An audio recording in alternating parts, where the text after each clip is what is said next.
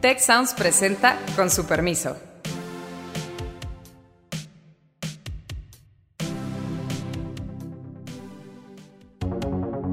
Soy Alejandro Puare, politólogo, liberal, demócrata, optimista y emprendedor público. Soy Beata Wojna, una polaca en México, intentando comprender ese país tan maravilloso y tan complejo al mismo tiempo. Hola, soy Héctor Villarreal. Me dedico a finanzas públicas. Soy Carlos Elizondo, obsesionado por el crecimiento y la gobernabilidad. Con su permiso. Con su permiso. Con su permiso. Con su permiso. Con su permiso, estamos en una edición especial de este podcast.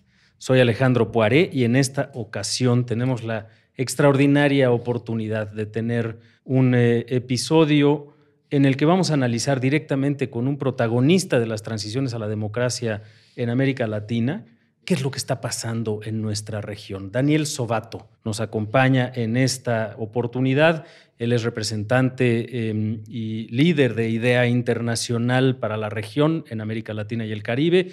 IDEA Internacional es este organismo multinacional que se ha dedicado en los últimos años, en las últimas décadas realmente, a estudiar los procesos democráticos, a estudiar cómo poder fortalecer la democracia en el mundo entero y que ha sido una de las organizaciones eh, internacionales quizá más exitosa em, en términos de generar conocimiento, generar asistencia técnica y analizar cómo fortalecer a las democracias existentes y ampliar el goce de los derechos eh, civiles y políticos en todo el mundo. Daniel, además un gran conocedor de las democracias específicas y de la política de muchos de nuestros países, la mexicana desde luego también. Y pues eh, no, no me escapa la paradoja, querido Daniel, de, que al presentarte y hablar de tu, conocimiento, tu palmarés y la, fuerza de la organización a la que representas, eh, al mismo tiempo estamos en un momento muy delicado para las democracias de América Latina. Em, eh, nada más por hacer rápidamente el recuento para quienes nos escuchan en esta ocasión, pues estamos a la mitad de una crisis importante en Chile Em, estamos también a la mitad, en donde hay una aparente insuficiencia del gobierno democrático para atender una crisis económica y social. Estamos también a la mitad de un proceso en el que pareciera ser que el presidente de Bolivia em, está siendo acusado de fraude por la oposición para su cuarta reelección. Estamos también en un momento en el cual Vizcarra, el eh, presidente del Perú, eh, disolvió el Congreso en apego discutido a una eh, disposición constitucional, por no hablar del caso de Venezuela, por no hablar de las controversias que se han citado en, eh, en, Brasil, por no hablar del caso de que en México el propio presidente de la República habla del riesgo de un golpe de Estado. En fin, eh, y también de la crisis importante que hemos vivido en, Ecuador y, pues bueno, el eh, hermano del presidente de Honduras acusado de delincuencia organizada y narcotráfico, el gobierno de Guatemala que recién eh, entró al poder, expulsó a la Comisión Internacional que investigaba los actos de corrupción, es decir, Pareciera ser que después de muchos años en los cuales la democracia fue abriéndose camino poco a poco en América Latina, por distintos motivos, pero en muchos de sus ámbitos hoy se vive una crisis. Daniel Sobato, muchas gracias por estar aquí Con su permiso. Muchísimas gracias, querido Alejandro, por esta invitación que tanto me honra y además por estar acá en esta casa, esta escuela de gobierno y de transformación en el TEC. Así que poder conversar eh, contigo y con tus colegas, este, me siento muy honrado.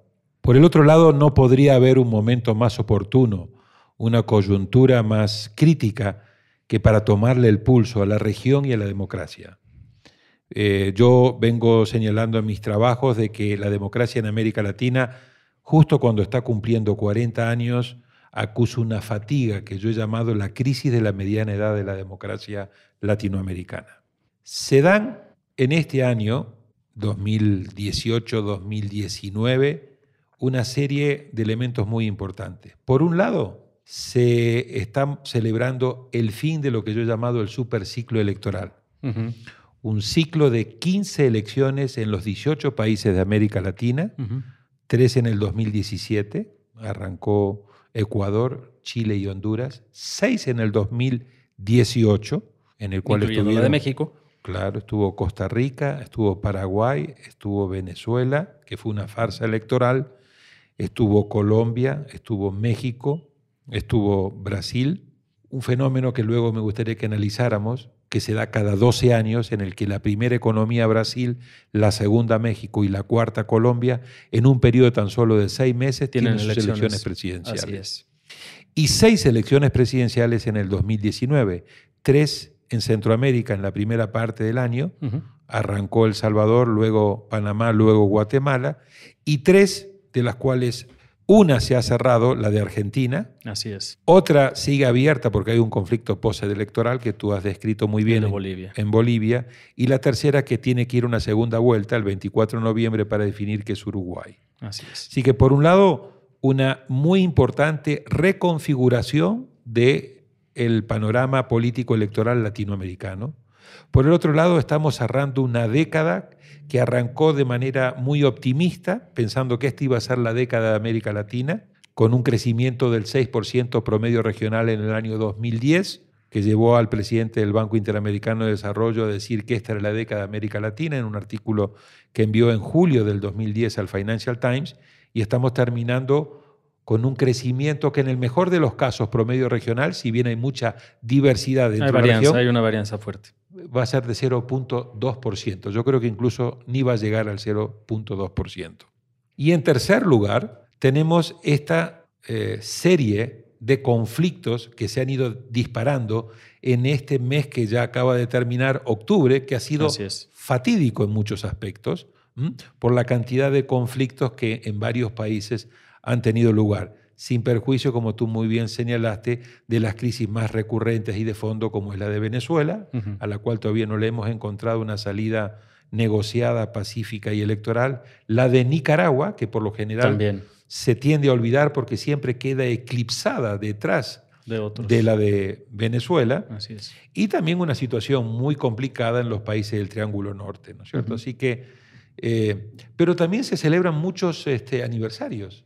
Fíjate, se está celebrando el aniversario de la Revolución Cubana, Así es. se está celebrando el aniversario de la Revolución Sandinista, se está celebrando el aniversario Que no son precisamente eh, eh, aniversarios democráticos, que todo no lo son, contrario. que no son, pero fíjate, Cuba, 59, 60 años. Así es.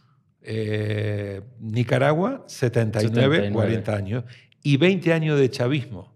Así que tenemos Cuba durante 60 años, 40 años en Nicaragua y 20 años en Venezuela para convencernos, por si teníamos alguna duda, Sí, de que ese del- no es el camino. Así es. ¿Ok? Así es. Entonces, eso también es muy importante tomarlo en cuenta en este momento, eh, un momento donde esta fatiga democrática a veces genera la tentación de decir, ¿y por qué no buscamos shortcuts, Sí, atajos? es que sí daría esa impresión, Daniel, porque la enorme mayoría, en fin, lo hemos platicado en otras ocasiones, pero la verdad es que la democracia en la región es un proceso que inicia también hace aproximadamente 40 años.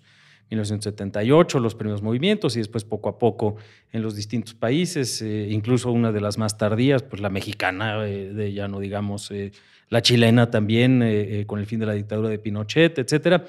Eh, pero lo que es un hecho es que hoy la enorme mayoría de los votantes y electorados jóvenes, pues ya no vivieron dictadura en, en los países en los que hubo dictadura, ya no vivieron la hegemonía autoritaria del PRI en el caso mexicano, y hay de alguna forma, eh, ya no hay ese apetito por la transformación democrática, simple y sencillamente hay pues, un poco una experiencia de una democracia bastante mediocre en términos generales eh, eh, en la región pero se nos olvida que el riesgo es enorme, pues, ¿no? Es, es decir, quedan ahí los, los, íconos del autoritarismo como, advertencia, estos que mencionaste, eh, Nicaragua hoy día, eh, eh, Venezuela, por supuesto, Cuba, eh, pero pues la verdad es que del otro lado tampoco hay como que grandes luces aspiracionales, ¿no? Es decir, en fin, yo estudié, entré a la licenciatura pues también hace 30 años, en el 89, y ahí había, hombre, era la caída del muro de Berlín, era justamente este,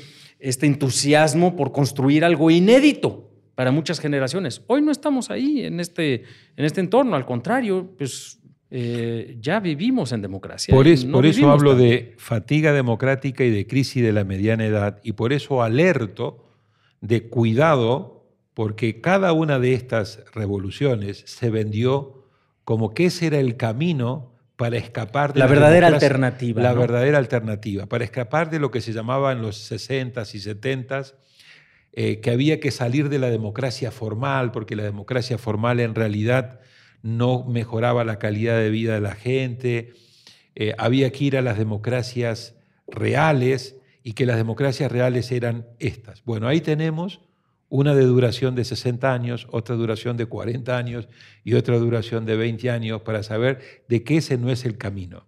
Pero tampoco es el momento de los aplausos prematuros o de la complacencia de decir, bueno, aún con todos sus defectos, quedémonos tranquilos. No. Porque lo que estamos viendo es que junto con esta eh, maratón electoral que hemos visto en la región, la gente está buscando el cambio en las urnas y, Y cuando, fuera de las y- urnas y, en las calles.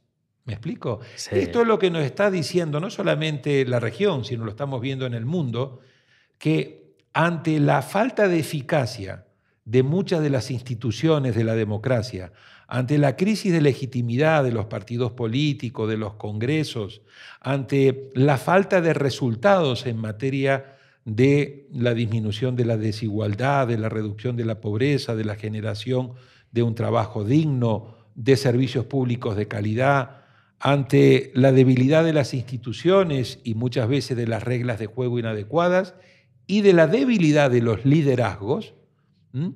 estaría siempre la tentación de decir, ¿y por qué no buscamos esta alternativa? Sí. Esta alternativa que está demostrado, vía revolución, de que no es el camino. Pero sí nos debemos comprometer a mejorar la calidad de las instituciones, a mejorar la calidad de la representación y de la gobernabilidad, a mejorar la calidad de los marcos jurídicos y de las reglas del juego democrático y la calidad de los liderazgos. Ahora, ahí quiero hablar de la calidad de los liderazgos, pero antes algo que particularmente aquí en México es eh, un poco un enigma, eh, y es eh, lo que ha estado pasando en Chile recientemente.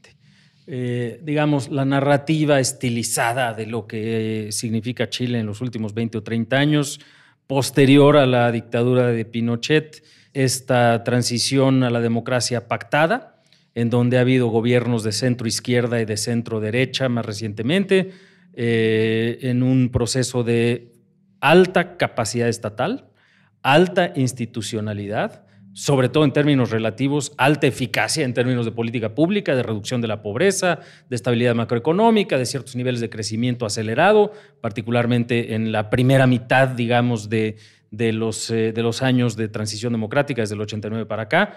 Y sin embargo, eh, una debacle aparente en un punto de quiebre que nos hace pensar, si no hacemos el análisis con cierto cuidado, eh, pues que toda esta formalidad y fuerza institucional y capacidad estatal era un poco ilusoria. Es decir, eh, de un lado tenemos esta lectura de no, no, el problema es que había una gran desigualdad y del otro lado teníamos el problema de no, no, es que esta institucionalidad es insuficiente, es formal, es, es, eh, superficial, etcétera. ¿Qué está pasando en Chile? Porque si, si, si es, así es como le va a las democracias que supuestamente sí funcionaban, se abre el espacio para cuestionar aún más eh, eh, este modelo, digamos, eh, eh, de fortalecimiento institucional, de alternancia, etcétera, liberal en términos políticos, ¿no? Chile está siendo víctima de su propio éxito. Chile ha cerrado un ciclo muy exitoso, pero el problema de Chile es que no pudo, no supo diseñar una nueva agenda para una nueva sociedad, una nueva sociedad que en los primeros 20, 25 años de la transición democrática en gobiernos democráticos, es decir, desde el triunfo de Elwin a partir de su gobierno de 1990, fue muy exitoso en lo macroeconómico, lo cual no hay que subestimar, y fue muy exitoso en su lucha de reducción de la pobreza, pero ambos éxitos y sobre todo el haber reducido sustancialmente la pobreza, la bajó de 44, 45% al 8% actual, multiplicó por varias veces su Producto Interno Bruto, que hoy es de 15 mil dólares per cápita, pero con un poder de compra cercano a los 23 mil dólares, no supo hacer el cambio de la agenda que esa sociedad que se había transformado de una sociedad con mucha pobreza a una sociedad donde el 60% se considera de clase media, le estaba demandando cosas nuevas. O sea, no es tanto que haya una exacerbación de la desigualdad, es que al contrario, la relativa afluencia eh, de esta nueva clase media, media, media baja, eh, hace más visible algunas de las, de las facturas pendientes en términos de movilidad social, en términos de acceso a servicios públicos, etcétera. Es decir, eh, que ahí es una cosa importante que, que- que- que a veces no se reconoce. Es como decir, es que todo lo que se ha hecho en términos de eh, reformas económicas, etcétera, lo único que hacen es exacerbar las No, desigualdades no, y generar no, puro fracaso. no. Al, al revés. No, eso es sería absurdo negar todo lo importante, eh, todo el progreso significativo que Chile ha hecho, claramente hoy uno de los países con mayor éxito. Lo que pasa es que los procesos son dinámicos y se tienen que ir reinventando. Así es. Lo que pasa es que las agendas no son agendas estáticas, las agendas tienen que ir actualizándose, sobre todo en el mundo con el cambio acelerado que vivimos. Como que hay mucha más complejidad y una necesidad de una adaptación mucho más veloz. Por supuesto, lo que Tom Friedman siempre habla con la aceleración tecnológica que vive el mundo, que yo le digo, bueno, hay una aceleración tecnológica, pero también hay un cambio fundamental de valores, de demandas, Ujú. de complejidad. Son sociedades más urbanas, son sociedades más modernas, son sociedades con valores diferentes. Y que se comunican muy rápido también, ¿no? mucho más interconectadas a través de los social media, son sociedades mucho más educadas, son sociedades mucho más jóvenes y por lo tanto gobernar esta nueva sociedad con una nueva agenda de demanda. La desigualdad, claro que está. Chile es hoy uno de los cinco países con mayor nivel de desigualdad de América Latina. El 1% más rico concentra 26.5% de la riqueza y el 50% más pobre concentra tan solo 2.5% de la riqueza. También ha habido una desaceleración del crecimiento económico. Eh, Chile ya no crece como crecía antes a tasas asiáticas de doble dígito. También ha habido una desaceleración del ingreso per cápita y una desaceleración del consumo en los últimos cinco años. Pero sería absurdo negar todos los avances muy importantes que ha hecho Chile, como sería absurdo decir que uno puede seguir gobernando a esta sociedad chilena con los mismos principios y con la misma agenda que hace 25 años. Así es. Y eso es lo que, por un lado, eh, presenta un enorme desafío a Chile. ¿Cómo reinventa su pacto social en el cual, para darle contenido a ese nuevo pacto social, implica a su vez reformar, entre otros, su estructura tributaria? Chile es hoy uno de los países que tiene una de las tasas relación impuesto, Producto Interno Bruto, más bajo, cercano al 20%, y con eso obviamente es muy difícil tener una estructura de Estado con políticas públicas de muy buen nivel. Los europeos que tienen un muy buen estado de bienestar tienen prácticamente el doble y en algunos casos más del doble de esta relación. Producto Interno Bruto eh, impuesto. También hay que aumentar los salarios, porque los salarios para el nivel de costo de vida de Chile son muy bajos. El promedio de los salarios de la clase media oscila alrededor de 550 dólares, que en términos promedio regionales es un muy buen salario, pero que para Chile es un salario bajo. También hay que entrarle al tema complejísimo pero fundamental de las pensiones, que son pensiones bajísimas que no han estado a la altura de las expectativas. Y que en México apenas estamos empezando a atisbar ese, Y en, la ese mayoría, abismo. ¿eh? y en la mayoría de los países los sistemas de pensiones son insostenibles. Así Entonces es. lo que estamos viendo en Chile fue una revolución de expectativas insatisfechas. Y yo creo que todo este tema de demandas que están queriendo ser canalizadas a través de un nuevo pacto social van a terminar en una nueva constitución. El tema es bajo qué procedimiento se elabora esa constitución. Hay temores en un sector de que sea hecho vía una asamblea constituyente por las malas experiencias que ha habido en algunos otros países de América Latina. y hay otros que consideran de que el proceso de reforma constitucional debería iniciar con un plebiscito en el cual se le solicita a la gente si quieren o no reformar la Constitución y bajo qué mecanismo, bajo el mecanismo que se apruebe hacer una nueva Constitución en democracia y luego cerrar con un segundo plebiscito aprobando esa nueva democracia o rechazándola. Es decir, segundo componente muy importante de la crisis en Chile, acercar los partidos políticos a la ciudadanía y relegitimar la institucionalidad democrática y producir una renovación del liderazgo político, que es otra de las asignaturas pendientes. Pero fíjate qué profundo, porque pareciera que en este país en el que hubo tan, tan fuerte construcción institucional, al mismo tiempo no hubo ni la capacidad de innovación, ni la capacidad de perspectiva de emprendimiento público, de, digamos, adelantarse a los problemas, eh, eh, buscar soluciones de una manera colectiva, colaborativa, con visión muy clara de lo que viene en el futuro, eh, para anticipar una crisis de esta magnitud. Y hoy están, literal, repensando la Constitución con pocos asideros de certidumbre, ¿no?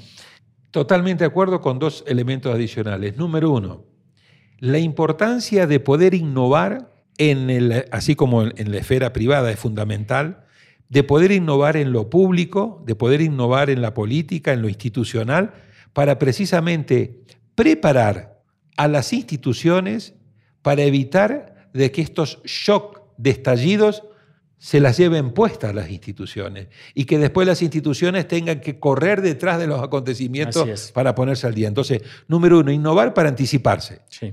Número dos, innovar para relegitimarse. Es decir, en una época donde todos estamos conversando de manera inmediata, donde tenemos redes, donde trabajamos en redes, donde está lo inmediatez, yo siempre digo, tenemos instituciones políticas diseñadas en el siglo XIX para gobernar con paradigmas del siglo XX sociedades complejas del siglo XXI.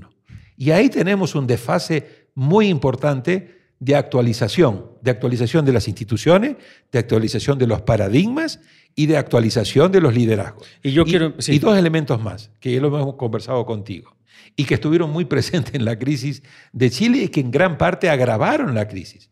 Uno, la falta de capacidad de poder entender y comprender el awareness del contexto en el que estás viviendo. Esto llevó a, decir a la señora del, del presidente Piñera, en un WhatsApp que le mandó en la plena crisis a una de sus amigas, de que ella se sentía de que esto era como una invasión de alienígenas, de extraterrestres. Fíjate este, la desconexión este efecto burbuja de desconexión. Y lo segundo, tema central para el liderazgo de, de los nuevos tiempos, la empatía.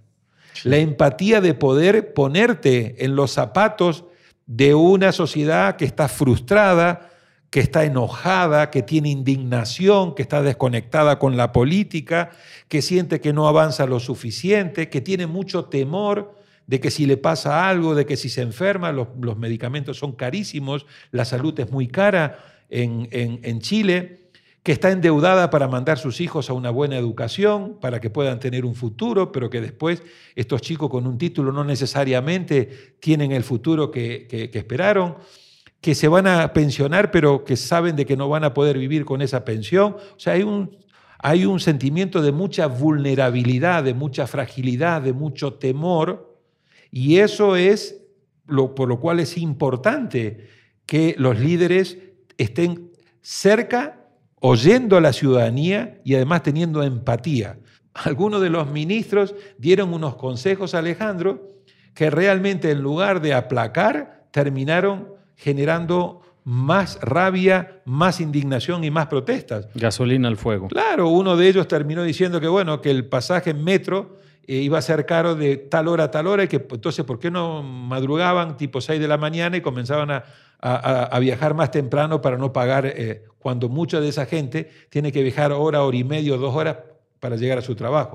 Otro recomendó diciendo, bueno, hay cosas que son muy caras, pero las flores, por ejemplo, ahora están tan a buen precio, ¿por qué no van a comprar flores?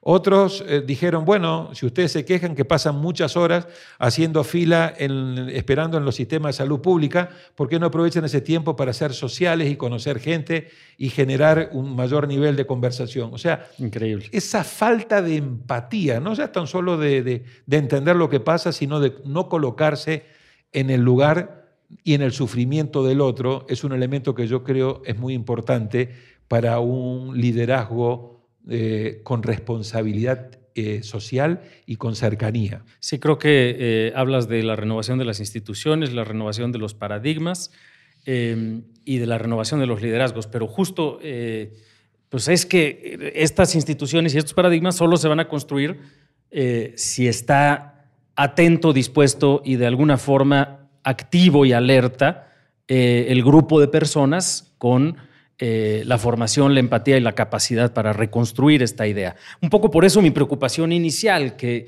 que, que hay que volver a ser aspiracional la democracia, por lo menos ante el riesgo de los autoritarismos, que está muy patente. Hombre, en Estados Unidos lo que está pasando es muy notorio, ese es el riesgo, ni más ni menos, pero que ciertamente sí tendríamos que ir construyendo los esquemas en los cuales a los líderes del mañana, a las personas que van a reconstruir estas eh, democracias, estas formas de convivencia, tienen que tener noción de la complejidad ante la que nos estamos enfrentando, tienen que tener un sentido de empatía genuino eh, y las competencias y las habilidades para reconstruir un entorno de goce de las libertades, goce de los derechos, generación de la prosperidad y de las oportunidades. Eh, eh, ¿Tú crees que en general hay un entorno en América Latina en donde estos liderazgos se estén formando de manera natural o más bien hay que hacer ese esfuerzo? No, hay que hacer este esfuerzo.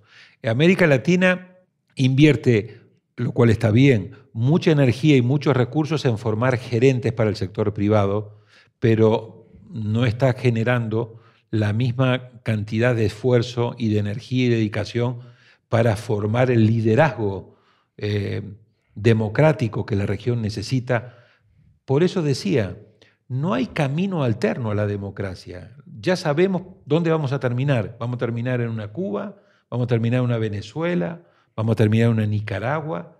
Y sabemos de que si terminamos en esos contextos, no solamente vamos a perder la libertad, sino que también vamos a perder el bienestar.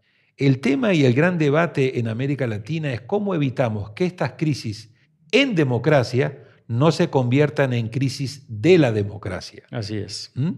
¿Y cómo le damos una solución y un manejo democrático a estas crisis? Porque la democracia es una obra inacabada, siempre, va a Siempre. tener nuevos desafíos. Vuelvo a lo de Chile. Haber sacado gente de la pobreza fue un éxito, pero eso generó una nueva reconfiguración de la sociedad que exigió una nueva agenda. Y ahí es donde se equivocó Chile. No se construyó esa No nueva se agenda. construyó esa nueva agenda, no se construyeron esos nuevos liderazgos de renovación, no se reformaron ni se innovaron ni se actualizaron las instituciones y lo que estamos teniendo, por lo tanto, es este desfasaje de una sociedad que cambia mucho más rápido que lo que cambian sus instituciones, sus paradigmas y sus liderazgos. Así que hay que hacer una gran inversión en mejorar calidad de las instituciones, en mejorar calidad de marcos jurídicos. Acá el Estado va a tener, y ya está teniendo, un reto enorme. ¿Cómo regular ámbitos donde la tecnología está teniendo cambios acelerados y disruptivos de manera permanente? Antes, en las etapas eh, previas, siempre había tiempo para que la sociedad y los marcos jurídicos y el Estado se fueran se fueran acomodando, hicieran poco el catch-up, ¿no es cierto? Sí, no. Hoy ya no. Esto cambia veloz. Yo siempre digo, ha cambiado el concepto de cambio. ¿Me explico? Sí. Eh, es un cambio complejo, es un cambio acelerado, es un cambio permanente, es un cambio disruptivo. Y que si te descuidas te ponen puntos de quiebre de gran, de, de gran riesgo, como el caso de Chile. y otros, Correcto, porque te deja totalmente desfasado. Y entonces el liderazgo que necesitamos formar en la región es un liderazgo que precisamente, como tú bien acabas de describir, tenga por un lado las habilidades necesarias en materia, obviamente, de poder eh, ejercer el liderazgo con principios éticos, que tenga la posibilidad de saber negociar, que tenga la capacidad de eh, intervenir en un proceso inteligente y racional de toma de decisiones, pero que también tenga un alto nivel de empatía, que tenga conocimientos en materia de análisis de políticas públicas, que pueda entender y comprender lo que está pasando en el mundo, lo que está pasando en la región, lo que está pasando en su país y que a su vez obviamente tenga la capacidad de poder dar respuestas de trabajo en equipo. Y acá yo creo que hay un elemento cada vez más importante, cómo hacer las alianzas públicos-privadas cada vez más eficaces, porque creo que la mayor parte de los problemas que hoy tenemos en nuestra región y en el mundo, y los que viene trayendo la cuarta revolución industrial que está recién empezando, sobre todo en materia de la reconfiguración del sistema económico, la del futuro del trabajo, etcétera. Trabajo, etcétera.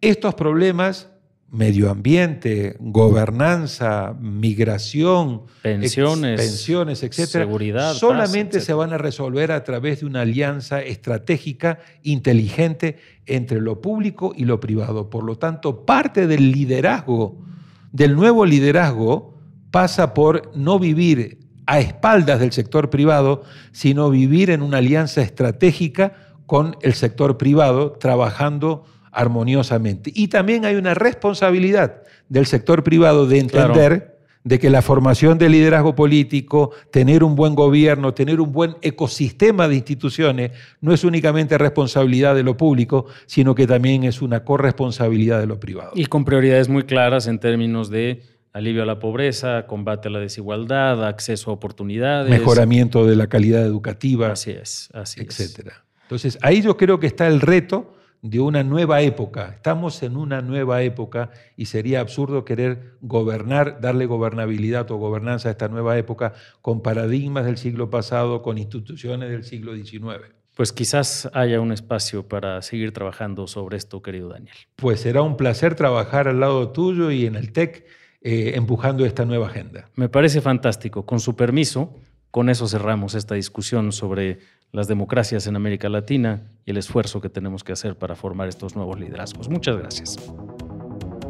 Muchas gracias al equipo del Tecnológico de Monterrey y de Tech Sounds. Productor ejecutivo de Tech Sounds, Miguel Mejía. Productora de Con su permiso, Alejandra Molina. Y postproducción, Max Pérez. Les invitamos a escuchar el siguiente episodio de Con su permiso y el resto de programas de Tech Sounds en los canales de su preferencia.